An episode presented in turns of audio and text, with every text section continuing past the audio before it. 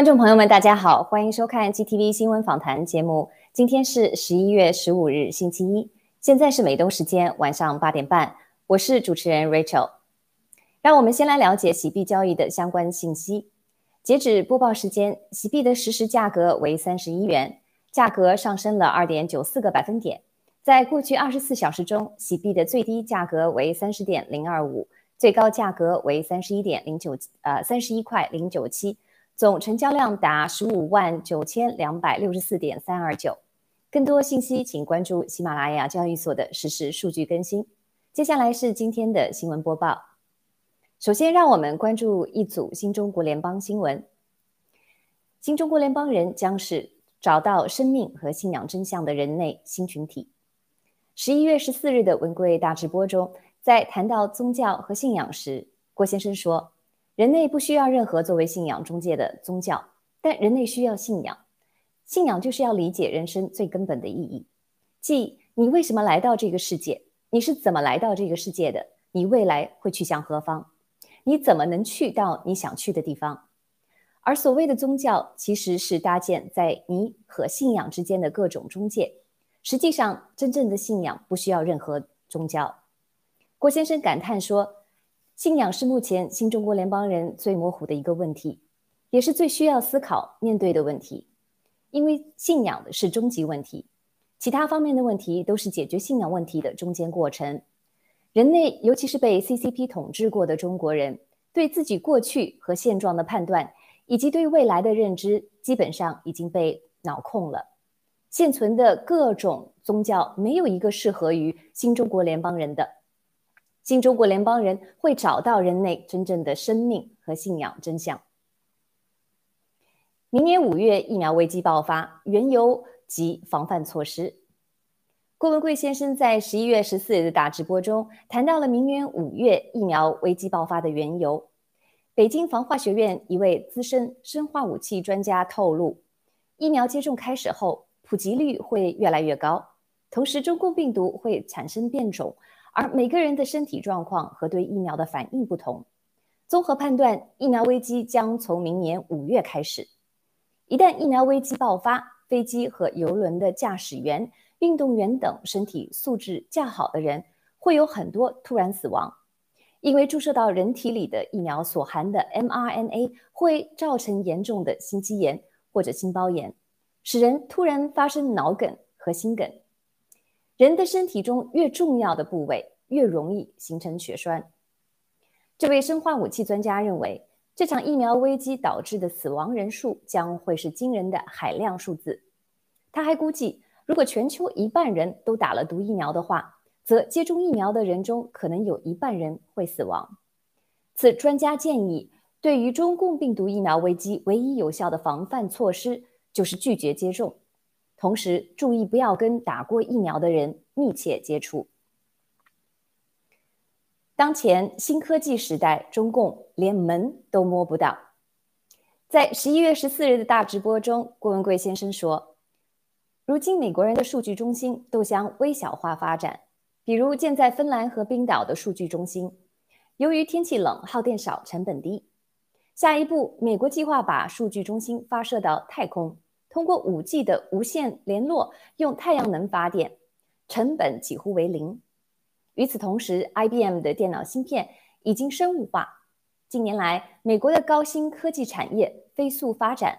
反观中共，对这些创新科技连门都摸不到。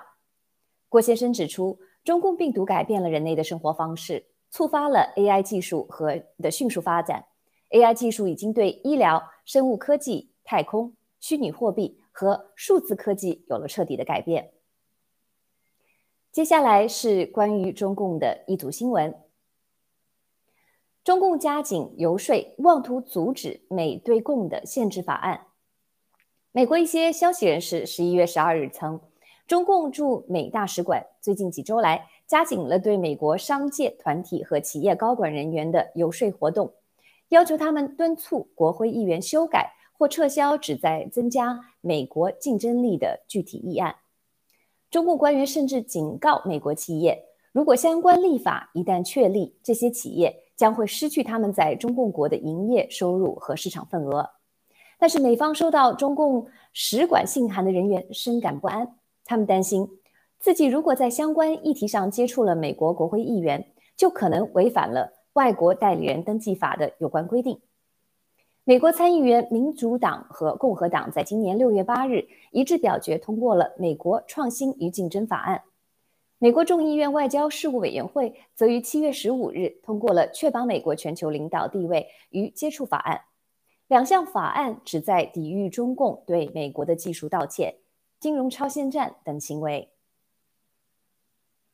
防楼市崩盘，中共超二十座城市发布限跌令。据中共媒体十一月十三日的消息，中共楼市正面临巨大的下行压力。自十一月以来，中共多个地方相继出台房价限跌令，以防止楼市持续下跌而引发经济崩盘。据不完全统计，截至目前，沈阳、昆明、江阴。张家口、株洲等二十一座城市已经发布了限跌令。发起爆料革命的郭先生早就指出，中共的房地产市场是世界有史以来最大的庞氏骗局。目前，大量房企正全面面临财务暴雷，随时引爆银行坏账。中共经济的崩盘早已箭在弦上。港共当局再拒续签驻港外国记者签证。十一月十二日，港共政府拒绝签续签英国《经济学人》记者黄淑玲的工作签证，且没有给出拒签的原因。据悉，黄淑玲是澳大利亚人，曾在二零一九年报道香港民众的反送中抗议运动。相关媒体对黄淑玲的新闻报道感到骄傲，呼吁港共政府应当尊重新闻自由，继续保证外国媒体准入。据了解，黄淑玲已是香港自国安法实施后第三位持续工作签被拒的外国媒体记者。外界认为，这是港共对香港新闻自由的又一次打击。中共公然威胁澳洲，准备好末日来临。澳洲媒体十四日报道说，在摧毁了香港的民主之后，中共当局开始公开吹嘘，他已将收复台湾列入日程。而此举有可能导致与美国及其盟国，包括澳大利亚的全面战争。中共前外交官高志凯威胁说，澳大利亚不再享有不被核武器攻击的好处以及其他特权了。任何阻止中共接管台湾的企图都是要失败的，甚至可能导致同归于尽。他还利诱澳洲政府说，如果澳洲处理得好，将可以两全其美，既能不失去美国的盟友，也能不失去中共的市场。澳洲参议员莫兰表示，他并不相信共产党政权会如此仁慈。他认为，中共的目的是在印太地区，甚至是全世界占主导地位，这对民主的澳洲是生存威胁。因为一旦中共和美国之间的战争快速升级并失去控制，那将是世界末日。无论接下来会发生什么，都将取决于中共。澳洲和世界其他国家都要抱最好的希望，但要做最坏的准备。中共加强对网络从业者管控和迫害力度。中共网信办十一月十四日发布了《网络数据安全管理条例》征求意见稿。对数据处理者规定了数据处理、数据保密、申报安全审查、数据泄露、处罚等方面的苛刻条件。其中，赴香港上市的数据处理者有有可能影响所谓国家安全的，必须申报审查。在此之前的十月底，中国网信办就发布了《数据出境安全评估办法》征求意见稿，列出了五种必须先申请安全评估的情形。其中包括掌握一百万人资讯，或者累计向境外提供十万人以上讯息的从业者。值得一提的是，该条例还首次明确提到了屏蔽部分境外网站和翻墙软件等事项，并规定了严厉的处罚细则。条例称，任何个人和组织都不能提供用于穿透中共防火墙的程序、工具和线路等，如有违违反。对企业可进行最高达五十万元的罚款，对个人可以追究刑事责任。以下是几则关于中共病毒疫苗的新闻：NBA 要求月底打完加强针，否则视同未接种。美国国家篮球协会与 NBA 在十一月十二号的一份备忘录中说，球员和教练必须尽快接受加强针的注射。尽快，很大程度是指十二月一号之前。NBA 称，至少已经有至少八名球员的病毒检测呈阳性。CDC 一直认为 NBA 的社区传播风险很高。随着时间的推移，对 Delta 病毒的免疫力也会下降。因此，篮球协会要求球员注射加强针，拒绝接受的将一律被视为未完全接种疫苗。目前，约百分之九十七的 NBA 球员接种了新冠病毒疫苗。NBA 中最引人关注的抵制者是布鲁克林的凯里·欧文，他是一名常年入选全明星队的球员，但因不愿打疫苗而被球队停赛数周。夫妻承认接种疫苗的人处于极大的危险中。十一月十二日，夫妻在参加某播客讨论中共病毒现状时。首次承认疫苗并没有像广告宣传的那样有效，接种疫苗的人反而由于免疫力的下降处于极大的危险之中。夫妻说，在首次接种疫苗几个月后，越来越多的人获得了突破性感染，他们不仅对感染，而且对住院和某种程度死亡的免疫力都在下降。值得关注的是，这种情况不仅发生在老年组，而且已经涉及所有年龄组。不过，面对这样的事实，夫妻并未表示应该放弃疫苗，而是变本加厉地号召大家继续注射疫苗加强针，称加强针是绝对必要的。十七岁天才滑雪选手因中共病毒疫苗副作用遭淘汰。秘密翻译组十一月十二日消息，挪威著名的越野滑雪天才。选手啊，丹尼尔因接种中共病毒疫苗出现严重反应被淘汰，暂停其赛季。丹尼尔今年只有十七岁，曾取得两届赛事比赛的优异成绩。几个月前，他接种第一剂疫苗后，身体出现了血液样本的异常，不得不暂停了他的赛季。丹尼尔说：“不确定什么时候能够再次参加最高水平的比赛，因为他的身体目前只能做一些低强度的康复训练。佛州将召开特别立法会，禁止强制疫苗令。十一月十五日，佛罗里达州州长德桑迪斯发声发表声明，将召开特别立法会议，阻止联邦政府强制接种疫苗的政策。德桑迪斯说：“没有警察，没有消防员，没有护士，没有任何人应该因为不注射疫苗而失去他们的工作。”德桑迪斯指出。联邦政府的强制接种命令是违宪的，将迫使人们离开工作岗位，减少关键行业的人力。据州长办公室信息，在接下来为期一周的时间里，州立法会将审议相关法案，对强制接种疫苗的企业与地方政府实施新的处罚。具体规定为：私营雇主如果公布疫苗政策，则必须允许员工因健康或宗教问题免于施打。从中共病毒中康复的员工和孕妇也可豁免。此外，企业必须免费提供测试作为施打疫苗的替代方案。对于违反规定的企业，面临的罚款将从目前的每次五千美元增加到一万美元至五万美元不等。以上是今晚的全部新闻，谢谢您的收听收看。接下来是更加精彩的访谈环节，请不要走开，我们稍事休息，马上回来。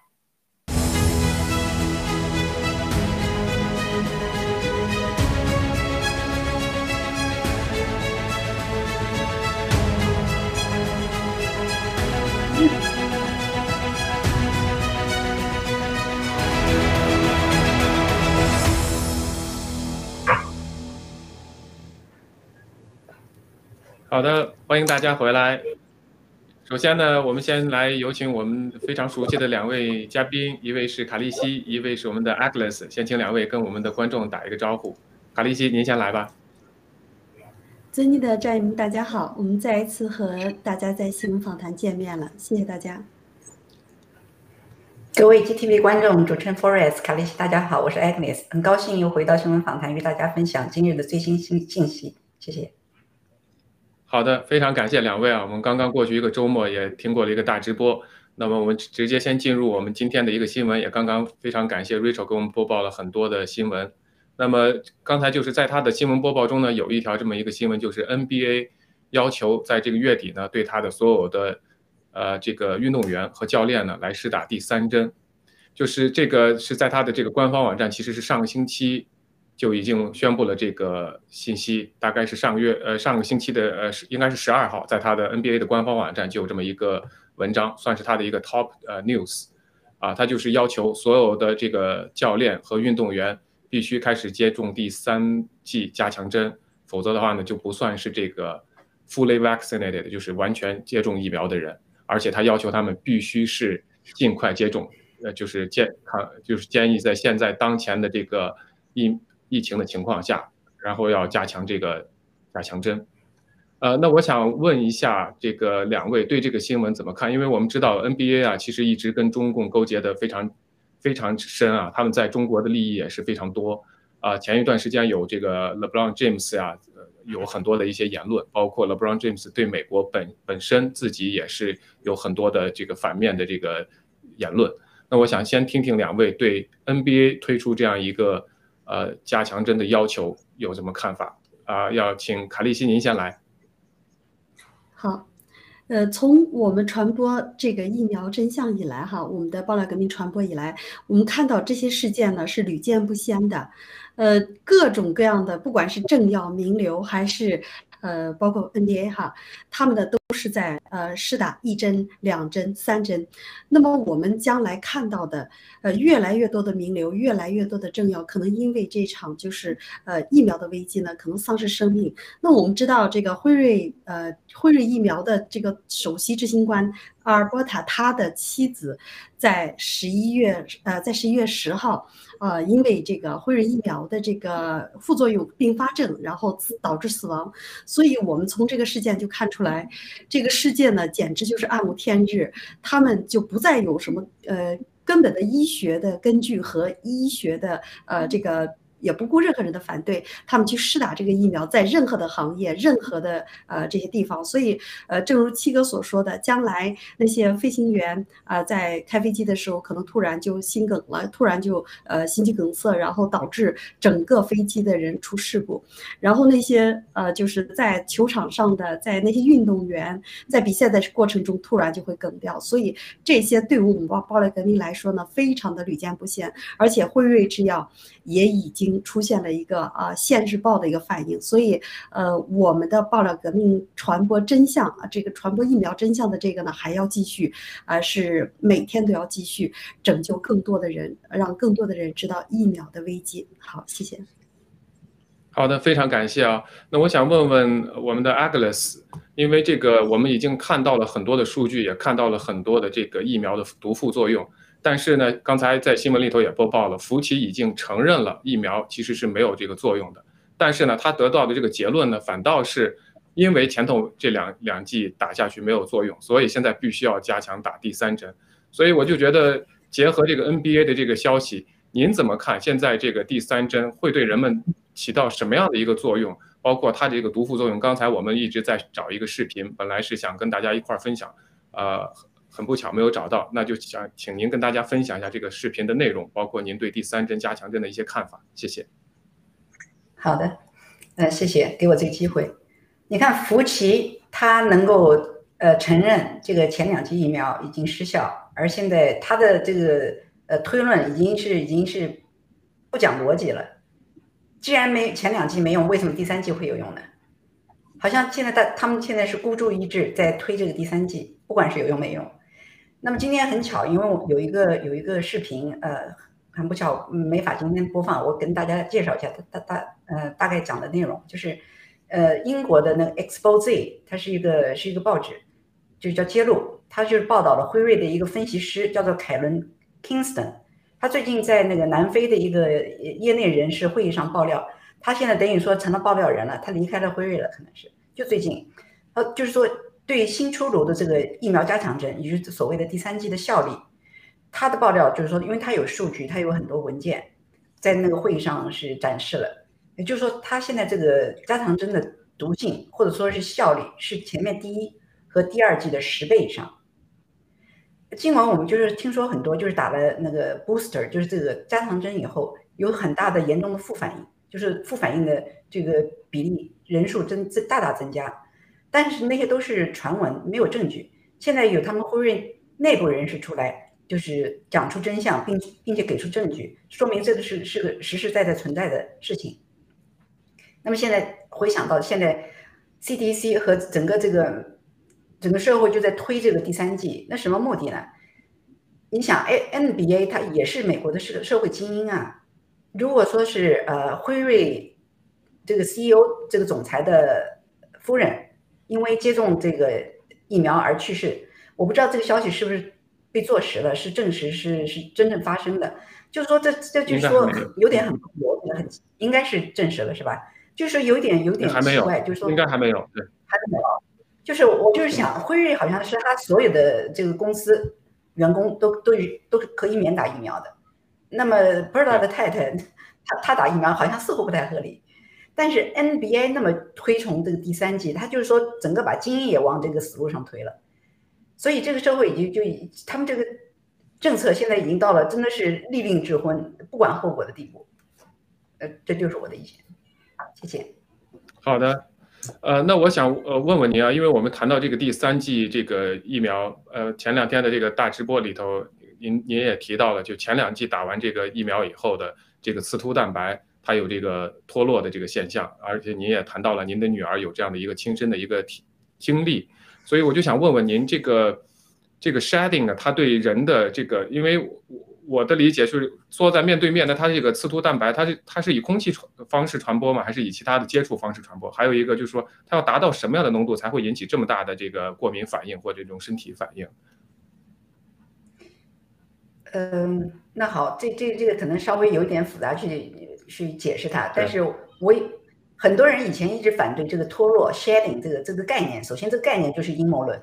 所以过去就是大家相对讲的比较少。但是现在就是这种怪事发生越来越多，那个星天星期天大直播的时候，我是分享了我家孩子的那个突发过敏事件，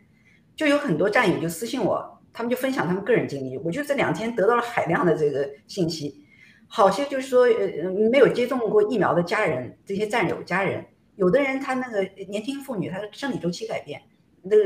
量多啊，时间拉长啊，痛经啊，什么症状都有。还家里的老人在家里有人接种了疫苗以后不久就突发心脏病去世，可能以前心脏也不好，但是就是说突然去世没有预兆的。而我听到最多的，我反应最多的就是那个头痛，就是没有接种疫苗，我们这些战友他们接触了那些接种了疫苗的人以后出现头痛头晕，这是最多的。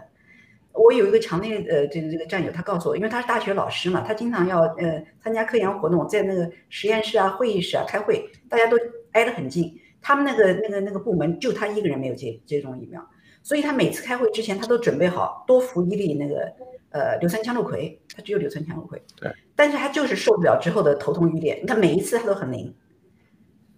所以就是现在我就我就想从这个推论一下，你看全球目前主要的这个疫苗就是 mRNA 疫苗，就是辉瑞和莫德纳的，你看通常情况下这个信使 RNA mRNA，它使用一次以后它就被处理掉了，它就就是一次性的。但是辉瑞、莫丹娜这个疫苗中的信使 RNA 是被重复使用的，这已经被证实了。它就是可以产生大量的刺突刺突蛋白嘛，因为它一直在体内，并且它可以在细胞中一直长期的，就是停留在那里。因为加州有一个实验室，他们从那个新冠病毒感染后遗症的患者的那个血液单核细胞中，那个那个患者已经呃发病十五个月以后了。他从他他的血液单核细胞中检测到 S one 蛋白，就是 S 一蛋白。大家知道 S 蛋白有两个部分，S 一和 S 二各司其职，就是帮那个病毒侵入人体细胞，它们起协同作用的。那么有一个观点就认为，以前一直有的观点认为，就是疫苗这个信使 RNA 啊，它可以在细胞分裂以后继续存活，所以祖先细胞可以将这个 mRNA 传给那个子代细胞，也就是它可以不断的让这个被侵入。的细胞产生那个 S 蛋白，这个 S 蛋白是模仿那个新冠不断的那个毒那个毒性成分，所以对于人体它是一种异常的蛋白质。那我们的一期节目中就就讲过多次，就是 S 蛋白偏爱对血管内皮细胞的攻击，因为它产生大大量的 S 蛋白，它攻击血管内皮细胞，因为这个血管内皮细胞含有最丰富的 SE2 受体，就是血管紧张素受体，那个正好是这个 S 蛋白侵入人体细胞这个作用的关键部位。那个北北是最少的，那么年纪越大，年纪越大越老就越多，所以为什么老年人容易那个被病毒呃大量侵犯，然后引起这个并发症？那疫苗催生出的刺刺突蛋白就可以呈现在细胞表面，呃，它可以在这个血栓形成，它可以是就血栓形成一个重要的机理了，同时它也可能脱落，一直有人争议它是不会脱落，那那我觉得它应该会脱落，因为它随着血液循环到达身体各处，这就是为我为什么我们可以。就是发现有各种并发症，是身体到处都可以发有并发症。如果是到了这个上呼吸道的那个黏膜下面，你咳嗽啊、喷嚏啊，就很容易使得这个刺突蛋白以以他们自己某种形式到达空气中。特别是像现在这个加强针的这个施打情况下，刺突蛋白的量是肯定是巨大的，它所造成的那个危害就可就不是那个呃对疫苗接种者本人啊，它对周围环境也会造成影响的。我那对啊，我曾经一度对这个刺突蛋白，你说。我就打断一下，就是刚才您说的这个，它比如说通过口腔的这个呃粘液呀或者什么出来以后，它因为这个呃呃它是一个 mRNA 的这个这个呃，如果是被对方或者接没有打过疫苗的人接触到以后，进入到他的身体里头，会不会再重新复制，在他的身体里头又又会重新再再进一步的复制啊？Forest，你这是个特别好的问题，嗯。mRNA 是不可能脱落，脱落的是蛋白质，已经是 S 蛋白了。问题就在这个蛋白质，这个 mRNA 进入细胞以后，它自己已经完成它的使命，它就会解体了。就是我曾经一一度就是就是对这个刺突蛋白脱落的理论也有过质疑的，因为从理论上讲，人体组织这个体液内的有大量蛋白酶，大家知道酶的功能是什么？就是消化呀，蛋白酶就是消化蛋白质的嘛。所以你这个刺突蛋白。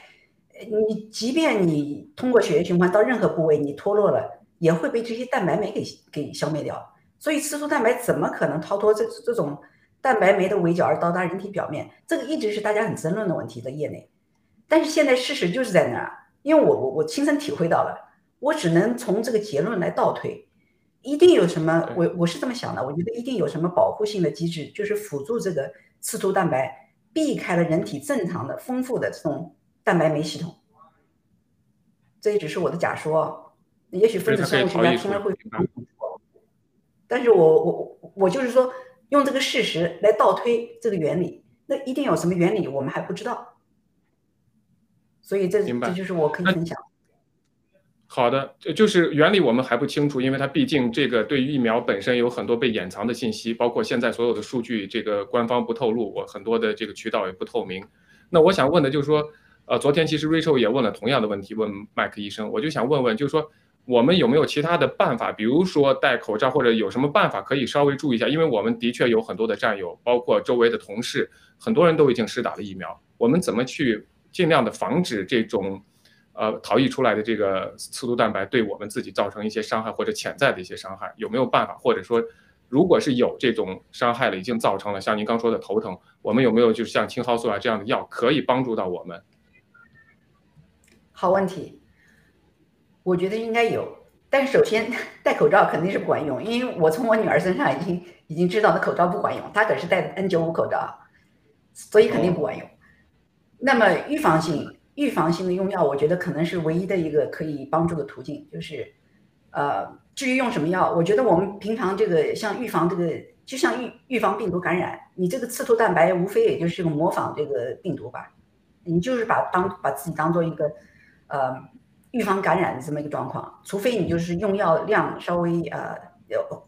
联合用药吧。你如果硫酸羟氯喹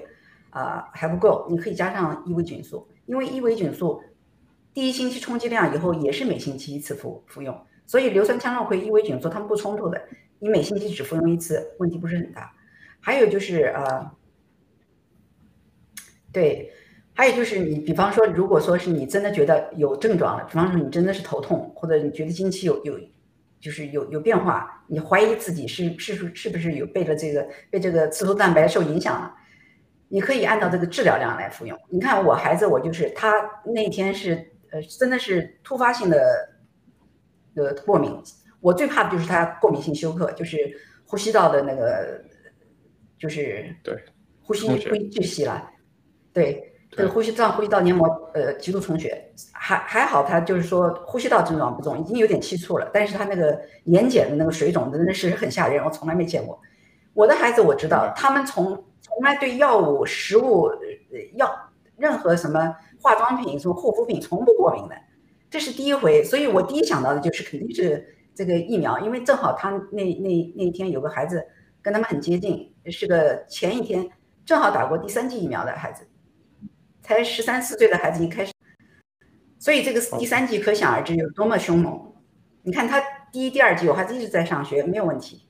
一个教室没无论多少多少孩子，多多少小的空间，他们那个什么的交响乐队那么小的房间，那么多孩子，他没点问题。你看第三季他马上就有就有问题，所以可见第三季的恶劣程度。是的。好的。所以我觉得那我想。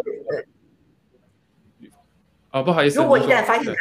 按治疗量服用。你看我的孩子，我马上他他从来没有服用过伊维菌素，就从当天开始，除了抗过敏以外，抗过敏的药物以外，呃，伊维菌素、锌、胡皮素、各种维生素，反正就是一旦你用了药物的剂量增加，你相对锌也要也要增量，因为你那个载体要把锌带入细胞，所以你子弹还有那么点，你的空车运来运去没用的。所以你只要药物增加，你锌量量要碎，就是要要比例适当的也增加，还有维生素啊那些，反正他的能用的药我都给他用全了。呃，第三天完全水肿就消失了，谢谢。非常感谢，这个就是真的是您这个真实的体验啊，真实的告诉我们这样一个用药。我希望呢，如果有这个。周围有这个情况的战友呢，可以试一下，至少可以保护，起到一个预防保护的作用。那我也想先问一下卡利西，有就最关于这个新闻的最后一个问题吧，算是刚才那个 Agnes 也提到了，像 NBA 这些篮球运动员，第一他们是很多的都是大部分都是高收入，他们也是一个社会的精英阶层。说句老实话，他们的头脑也非常好，因为能够达到这个体体育运动状态，其实他的脑子要非常够灵活，非常的呃够用的。但是像这些人，他还是。就是我们已经看到这个数据，他们大概 NBA 是百分之九十五的接种率，只有个别的一些人没有接种。为什么像这样的一群人还会接受疫苗？在很多的看到了，其实我们刚才也听到了很多的消息，我们以前也听到过是潜水运动员啊，直接不能够再潜水啊，就有很多这样的运动员在这个运动场上倒下来。为什么这群人还会接受这样一个疫苗，而且还现在已经要求他们打第三针了？您觉得他们还会不会接着打下去？谢谢。呃。我认为现在全球呢已经呃把所有的真相掩盖了，所以包括这些精英的人士，呃，包括就是加拿大的这个总理特鲁多哈，他最早的时候他的这个太太也是第一次在二零一九年底的时候就嗯已经感染了，但是后来他在推行疫苗的过程中呢，呃也是试打了，但是具体他是真打假打我们不知道，尚且这些世界的政要都去试打，说明这个世界哈它的真相。已经完全被掩盖了。即使是精英的阶层，即使是这些呃头脑非常啊就是敏捷、非常睿智的这些人呢，呃他们的收入呃阶层都非常高，但是呢，呃这些药企、这些黑暗的这些势力呢，已经把他们全部蒙蔽。我们知道美国很多的政要，他们也已经施打疫苗了嘛，所以呃。我认为现在这个世界跟这个阶层，呃，跟他的收入高低没什么区别，他只有的就是，呃，中共释放这个疫苗和这些药企、黑心的药企呢联合要，要呃戕害人类，要把这些呃人类的一些呃就是负面的一些呃他们眼中的那些人呢哈要杀害掉，所以呃现在。呃，杀掉的不只是低端的人群，而且还有一些高端的人群，甚至呢，呃，是定点的一些人群。呃，正如七哥所说的，呃，世界的黑暗还没有来临，真正到黑暗的时刻，哈，可能这个世界你伸手不见五指，根本就没有一星半点的这个光明。所以这就可可见我们报了革命，可见我们的盖特，我们的 GTV 有多么的重要。我们就像暗夜里的一点点星光啊，我们就是试图。图啊，慢慢的扩大，去照耀整个人类啊，让人类整个把这个真相去揭开。好，谢谢金腾。好的，谢谢卡利西奥。您提到这个媒体宣传啊，所有的这些是真的是非常关键，因为所有很多的人其实都是不缺乏这个思考，也不缺乏这个这个智商的，唯一的就是他的信息屏蔽。他没有信息的时候，他得得出来的一定是错误的结论。其实这里头呢，不光是运动员了，不光是我们。我现在有一个例子，我想给大家放一下这个视频。其实这是英国的首相啊，Boris Johnson，他这个其实我们都知道，他的母亲是死于这个疫苗的这个。呃，这个呃副作用呢，就前一段时间刚刚去世，但他自己本人呢也得了这个病，但是呢，他现在还在推行第三针。我们来就这个听一下他的这个一分钟的一个这样一个视频。Around 12.6 million people across the UK have had that booster, including in England, around three quarters of all people over 70 and 80% of eligible older people in care homes. But many more people who are eligible have not yet come forward. And so, if you are one of those people, please go and get that third jab because it would be an utter tragedy if, after everything we've been through, people who had done the right thing by getting double vaccinated ended up becoming seriously ill or even losing their lives because they allowed their immunity to wane by not getting their booster. And if you haven't even had one dose, it's not too late. In fact, there's never been a better time to get that vital protection as we head into winter. So please, please go and get vaccinated to protect yourself and others. And in doing so, we can help to ensure that we can continue in the way that we are. Sticking to our plan of using vaccination to control this virus. 好的，就是这就是我我也想就是最后跟跟大家聊一下这个视频，我就觉得很可笑，因为他在自己的视频里头就说了，前头两针打的不起作用，所以现在我们后面的人要打，否则把前两针就浪费了。然后呢，他又劝后面打没有一针都没有打的人，你们应该去打，因为我们要用这个疫苗来控制这个疫情。所以就是你见到这个本身逻辑前后就一就是一个冲突。作为一个国家的这么一个元首，一个领导人，可以说出这样的话，在自己经历了病毒，自己的母亲这个经历这个去世以后，还能够说出这样的话，真的是我觉得后面一定是有这个非常非常深的这个恶魔在推动他。我们其实这稍微有点常识的，听听他这个话的前后逻辑的不一致，你真的应该知道这个疫苗是完全不起作用的，让你打第三针完全就是一个背后其他隐藏的这个呃这个原因。呃，行，那我们就是今天这个新闻，我们就先呃讨论这到这里。那么来看看第二个新闻，就是关于国内的，这个就是国内刚才新闻也报道了，就是国内大概有二十多个城市推出来这个限跌令。什么意思？就是说，你如果是一个新房新楼盘的话呢，你不能卖的价钱不能低于百分之八十五的你的这个审包当时审批的这个价格。如果是你是旧楼盘的话呢，就是在售楼盘的话呢，不能低于你当就是前一个月的好像售售价的呃同户型的百分之九十五。那我就想听听，就是两位对这个新闻的看法。先请卡利西来吧。好。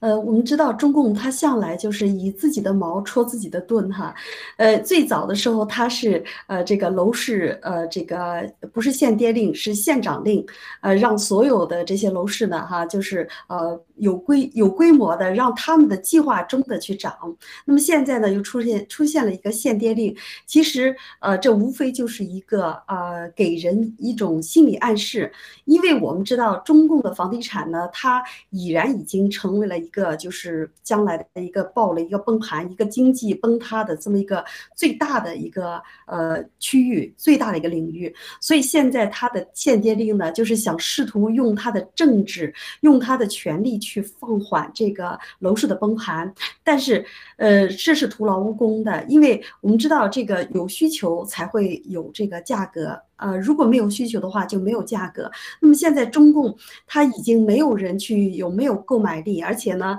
呃，银行的这种就是贷款，就是房地产的贷款呢也是紧缩了，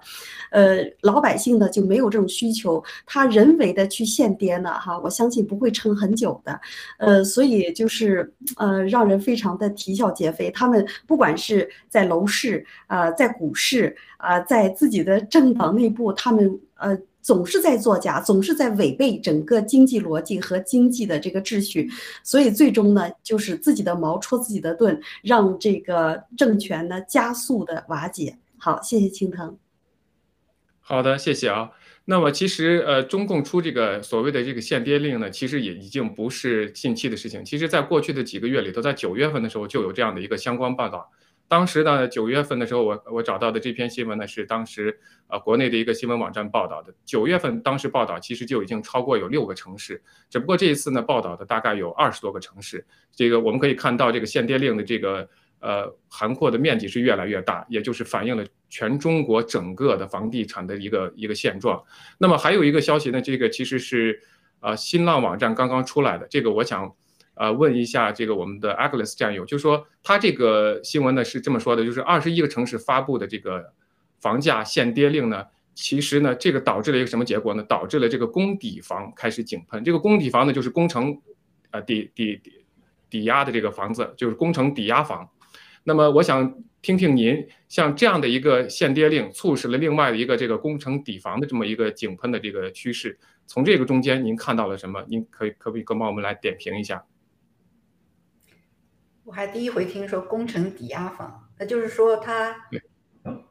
他没有现钞来来还这个贷款，他必须要用还没有完成的楼盘来做抵押给这个银行，是不是这个意思啊？对，还有给工程工程施工房，对，没错。那就是说，你看它这个限跌，也就是说价钱不能够走低，而百姓手中的钱在缩水。那百姓没钱买房，那意味着什么？没人接盘，对吧？那这房子房房子就是有有价无市嘛？没错。然后不进不出，你就一潭死水，一潭死水，你这个房产公司贷款来造房的这个款你就没法还，他就想出个办法，用这个造了一半的房子再给银行做抵押吗？对，没错，给主要是给工程施工，对，对对对。我看他怎么玩得转？你看他这个盘子，他怎么也玩不转。对，这个其实就是他把他把所有的这个，他们就觉得他这个好像走不通这个这这个渠道。对，这个其实就是这样子，因为他们把所有的，因为现在这个限限这个限制限跌嘛，不能不能跌，那么就是其实就是大家也不买，因为很多的人第一没有钱买，第二就是持一个观望态度，我们在在等着吧。那么这个时候呢，这个房企就是开发商呢，他是收不回钱的，他没有钱。但是呢，工程公司呢又急于要收回这部分资金，因为他们垫可能垫资呀，他们要开工资呀。那工那那开发商说好了，那我就拿我的这个工程房子抵你的工程款。那么这个时候呢，就等于是两边，这边这边工程公司只收到的只是一些空房子，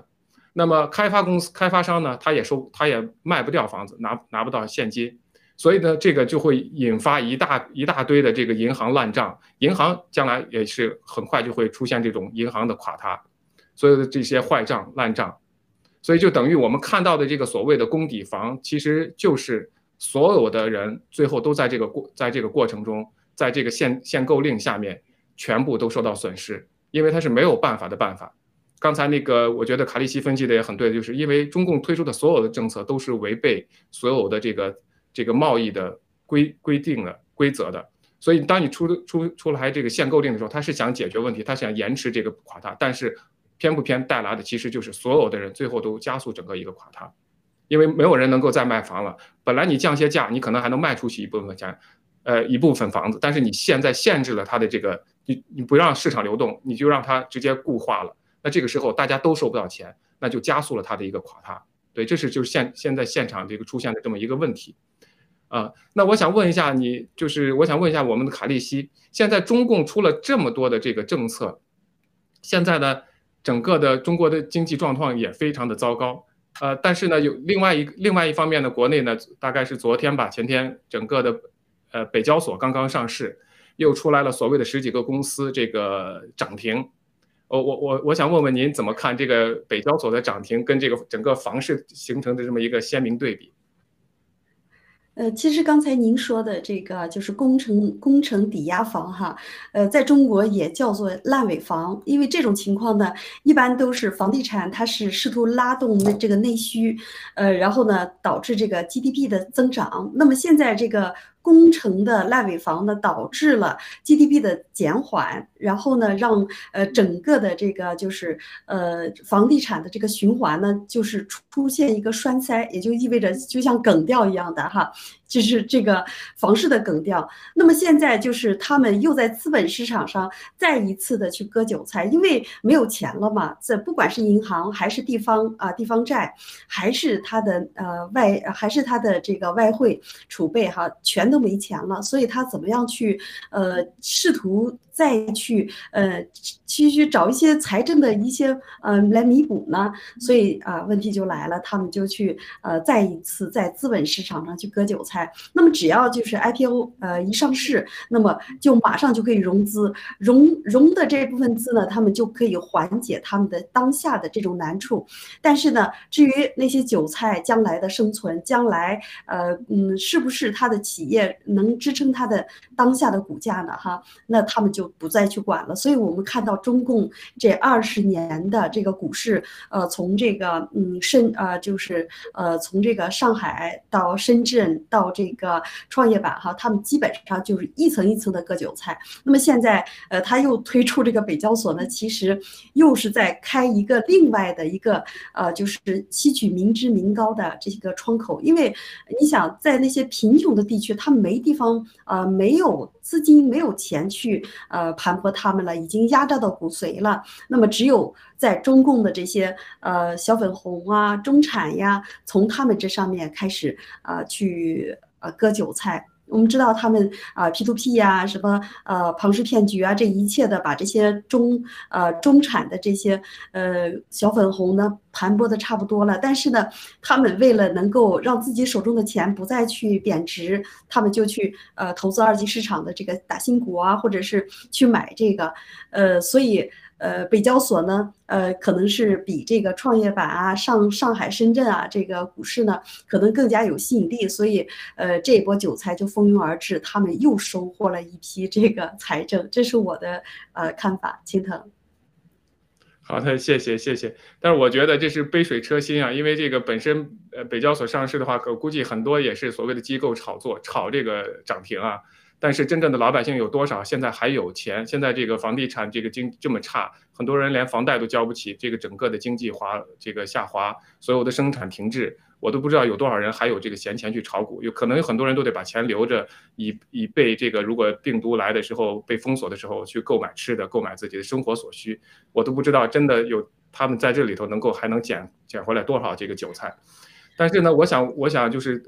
就是谈到这里的话呢，我们可以引出我们下一个话题，就是整个我们看到的国内的，我们大直播也谈了好几次，所有国内的这些房地产的经济对美国是有一个自身的一个影响的。那么这个新闻呢，其实就是最近的，呃，我们提到的这个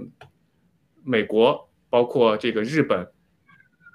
美国的这个财政部长耶伦，他他跟日本的央行他有一个不同的意见。就是美国呢是担忧中国的房地产市场呢会影响全球的经济，但是呢，这个日本的央行行长呢，这个觉得中国的经济呢，这个还没有那么糟糕，房地产的这个就算是有问题的话呢，也不会波及到全球的经济。他们两个的这个口径是不太一致的。呃，我就想问一下那个 Agnes，您从您觉得为什么这两个国家其实如果从他们的情报啊、他们的信息各方面都应该是相对比较一致的，为什么两个？这个领领导做出的完全不同的一个判断。您是说日本的日本的这个现在的所谓的这个在呃呃掌掌政权的人，还是对中共抱有希望？我觉得他跟这个日本长期以来这个传统有关。你看过去几三四十年吧，四五十年几乎，日本是最早进入中国市场的。他们从中国是的确是，不管是以他们这个财团家族的形式，还是以这个整个他们所谓的这个呃政府的这个操作，跟中国的这个，他们从中国得到的利益的确是很多。但是他们也看到，他们那么多的高科技公司被中国的这个所谓的市场，所谓的这个呃，他们后来兴起的相同产业被一点点蚕食，像什么东芝啊，呃，还有什么？是 Toshiba，还有还有很多 Sony 啊，还有一些什么公司，还有，对对，三菱，就是这些公司听到的越来越少，产品越来越少。我们以前刚开始的时候，国内市场刚开放的时候，几乎家家电器都是这些呃日本的电器吧。后来听到越来越少了吧，就是被他们蚕食掉了，被他们市场给占领了。因为这些仿造品技术拿到手以后，就开始呃价钱上跟他们倾压，争不过中国。但是他们的确这些财团肯定他们。从中国得到了实实在在的好处，所以他们乐此不疲。我觉得还有这个惯性，继续往前走。这是我对日本的看法。你说还有一个是？对，那其实文贵先生在前一段时间的这个爆料中，其实有提到过，日本呢其实已经在大大面积的撤出中国，韩国也在撤出，三星也都撤离了，而且日本政府也设置了这个专门的基金来鼓励自己的企业撤离中共。就说这两个新这两个新闻，就他的他的央行行长跟他们撤离的这个政策，看起来好像是有一点相对的相对的地方。我不知道那个卡利西您怎么解读？就是美国和日本现在这两个不同的这种看法。呃，从两千年以后呢，日本在呃日本在中国的这个投资企业呢是相当多的哈，而且呢，呃，日本是一个非常高效和一个聪明的一个国家，他们的他们的人国民，所以他跟中国呃中共的这种就是投资呢，他基本上把这些就是呃就是。重污染的和这些就是粗呃粗加工的这些呃东西呢，全放在中国，因为呃我这个还是蛮了解的，我知道很多的中日合资的企业呢，基本上都是呃用中国的资源，你比如说呃稀贵金属，然后呢做一个粗制啊，就是初步的一个铸造，因为我们知道这个铸呃这个铸造呢，它在呃最初期的铸造呢，它的污染是强污染的，那么呃而且呢，如果资源这个你比如说锰啊硅啊。或者是这个稀土啊，如果出口的话呢，可能会有一些限制。但是，呃，日本呢非常巧妙的全部。呃，都化解掉了。他用这个，他不进口资源，呃，把这个粗制的加工呢，在中国完成生产，然后以这个产品的形式，呃，到日本。这样的话呢，日本就解决了能源的呃这个匮乏，又一方面呃做它的精密铸造。精密铸造呢，在日本是呃它的这个就是盈利是极高的，高盈利的。呃，在中国的可能就是丧失了这个这个中国中国的劳动力，然后呢，呃，资源呢基本上就属于非常低廉的价格进入日本，这也是我了解的一种情况哈。所以从二零一五年以后呢，日本就逐渐的把他自己的这些强势的啊有名的企业呢开始有序的撤出中国，因为他们已经看到了中共的这种呃 WTO 的这个资源呢已经消失殆尽，人口红利也已已经消失殆尽。从二零一五年中国的呃这个红利呢，人口红利已经呃锐减，而且呢用工呢也呃价格也是高涨，所以那个时候日本已经撤出了。为什么说美国非常担心啊中国的这种就是嗯房地产倒塌、经济崩盘会引起这个全球的经济危机呢？因为从美国这个大国来讲呢，我们知道这个华尔街的热钱，他们呃也或者是中概股，他们呃投资了大量的中国的企业。也就意味着，美国所投入的中国的企业呢，并没有撤出，而且呢非常巨大，甚至美国的养老金、美国的这些呃非常 就是基金啊、保险基金这些全都进入中国了。所以，如果中国一旦崩盘，对美国的伤害是极大的，但是对日本的伤害是很小的。所以，呃，我们知道他嗯说话的说话的这个角度，肯定从自身的角度来看的嘛。所以日。本就说啊，对这个经济影响不够大，因为对他们影响不够大嘛。但是美国就非常非常担忧，这是我做我我对这个事件的分析。好，谢谢青藤。好的，非常感谢啊！我是觉得刚才您说的这一点，我倒是也是比较认同了，因为美国和日本站的这个角度上还是不不太一样的。因为我们知道，光中共国的这个中概股在美国上市就两百多家，那么现在都可能要 delisting，有很多的这个，而且他们借了很多的钱啊，在美国，呃，这个。如果一旦出现这个房地产的崩塌，对对美国的影响是巨大的。但是美国的整个其实也代表全球经济。但美日本的话呢，可能还是会好一些。而且我们知道现在的话呢，习近平和拜登要这个进行通通话。那这个时候，耶伦提出这个所谓的这个担忧的话呢，其实也是做了一个前期的铺垫。那么我们可以看到，在从文贵的文贵先生大直播中也提到过，美国其实是求着习近平要跟他对这个话。不要让这个房地产倒下来。那这个时候呢，我觉得两个国家的两个这个财长呀，包括这个经济领导人对这方面的一些看法，就说表表述出来的担忧不太一样，这也是可以理解的。但我想问一下，就是现在就是不管他担忧不担忧，也不管美国是否最后拜登能跟习近平谈到什么地步，那您觉得如果就算是拜登妥协，跟中共妥协，做很多的经济方面的妥协，包括对华尔街的这个。这个中共的中概股的一些妥协，包括其他的经济方面的妥协，文贵先生提到了，您觉得会对中共、会对美国有帮助吗？我想问一下 Agnes，您觉得对美国的经济、对全球的经济，真的可以起起到一个减缓它倒塌或者减减就是减少这个伤害的这个这个效果吗？我觉得不会，我觉得不会，那点杯水车薪，它最终因为这个多多米诺骨牌当中有一一一环塌下了。这个趋势是不可挡的，它可能能够顶一会儿，但是它这个趋势绝对到最后，美国会呃损失惨重。其实它越早呃采取措施跟中国脱钩的话，它可能还损失小一点。但是拜登政府他这个整个他这个内阁就是偏向于呃，因为他既往有这个传统内内在的这个千丝万缕的联系，所以他这个可能还是蛮难割舍的对他们来说，但是。我觉得他们迟早一天会意识到，特别是这个第三剂疫苗以后，这个美国大量这个劳劳动力的缺失，然后就是，呃，股市必要受到影响的，所以他这个他这他这一关他过不了的，这这美国这个经济就是崩塌也是迟早的问题，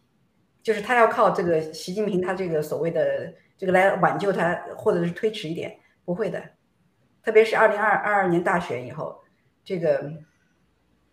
他大势已去，我觉得这个民主党的这个他整个这个国策就是就是失败的国策。好的，谢谢，非常感谢，我同我完全同意您的这个观点，因为我觉得，因为现在全球经济包括美国经济都到了这么一个节点上，只是通过一个简单的勾兑，它是不可能挽救这个大局的。那我就想问问那个卡利西，因为我知道像。呃，包括北美，包括加拿大，这个有很多地方的房地产，在过去的很多年，其实也暴涨了不少。当然赶不上中共国那么就疯狂的这个翻倍啊，但是也在很多地方也是涨了很多，很多的美国人啊，北美的人都会有这种抱怨，说我们房价涨得太厉害了，都是中国人来炒作的，或者是这种情况。那您觉得现在像在就是这种，就算是勾兑完了，您觉得这里头的泡沫有多大？就刚才我是同意 Alex 说的，这种经济它是不可能挽回的。但是我想听听您现在对当地的这种经济，这个包括泡沫是怎么看这件事情？呃，我个人认为哈，现在呢，拜登政府他既然是当权，他既然坐在这个总统的这个位置上，他肯定要为中呃为为这个美国的这个利益以及美国的呃这个经济来着想哈。他试图在他当政的时候呢，呃挽挽回这个经济，不要使这个经济崩塌，不要因为呃这个中共的这个呃生化战争呢，导致美国呃这个国家呢导致经济崩盘，所以他试图在呃去。缓解这种，但是呢，呃，现在目前这个现状啊是很难缓解的，呃，所以。他和呃习近平的勾兑呢，其实无非就是呃习近平大撒币啊，这几十年都是在大撒币，所以习近平会承诺这个拜登政府呢，就是我购买你的美国国债啊，我试图啊用多少多少多万多少万亿，然后来买你的美国国债，你这样你美国不就不缺钱了吗？你的经济啊不就能有保障了吗？但是我们再反过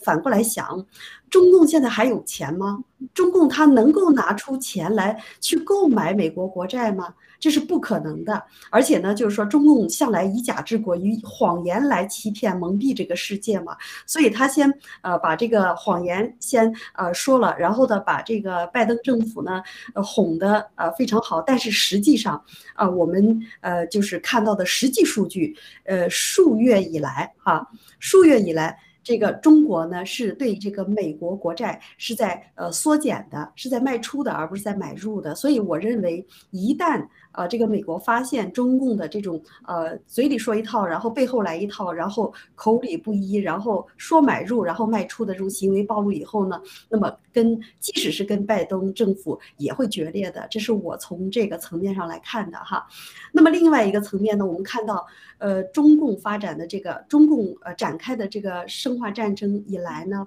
全球的这个经济呢，哈，已经受到了一个非常严重的打击。但是啊，我们每个人的通货膨胀，每个人的生啊生活水准呢都开始降低，因为手里的钱薄了嘛。为了能够维持这个，就加速的去印钞，所以导致了这个剧烈的通货膨胀。那么普通人那只能去购买房产来啊，去啊，就是来。对冲自己的这个手里的钱被毛了，呃，我们不，他们不可能去投资这个黄金呀，也不可能投资其他的，所以传统的老百姓都是用房产，所以这就导致了除去呃这个中共国以外的几乎所有地方的房地产呢开始导导致一个暴涨，呃，如果要说是中国人买房导致的这个房地产的增高呢，这。这这只是一方面，你比如说，呃，CBD 世界最比如说这个纽约吧，它可能就是这些富豪都去购买，可能就会造成了当地的房价上涨。但是，普通的，你比如说加拿大、美国这些地方呢，它不会的。你比如说温哥华、呃，多伦多、蒙特利尔，它是对外国人限购的。所以并不是啊，这个外国人买了这个房产，所以呃，我认为大部分原因就是因为中共病毒造成的这个现象。好，谢谢青藤。好的，非常谢谢您的这个详细点评。我是觉得，我就总结一点，就是其实还是我们爆料革命一直提的这个，真的就是真的，唯真不破。因为全球的经济其实现在是一个比较假的经济，从这个一九一三年美国美联储开始开始以来。整个的美国的美金也在贬值。其实网上有人贴了，这一九一三年的一百美金到现在只值三块八毛七，就是不光是中国，就全球都是一个这个在贬值的过程中，全都是假的。那么他都非要把这些地方这些钱蒸发掉。文贵先生在他的大直播中也提到了。那这个时候就回到我们真正我们新中国联邦人，我们的洗币是一个真正的避风港湾。一这个是我想最终提出来的一点。我也希望所有的战友能够抓住自己的机会。能够在我们的这个洗币中把自己的财富能够保留保留下来，还有持续的增长。非常感谢两位今天的精彩点评，那我们下次再见。好，谢谢，再见。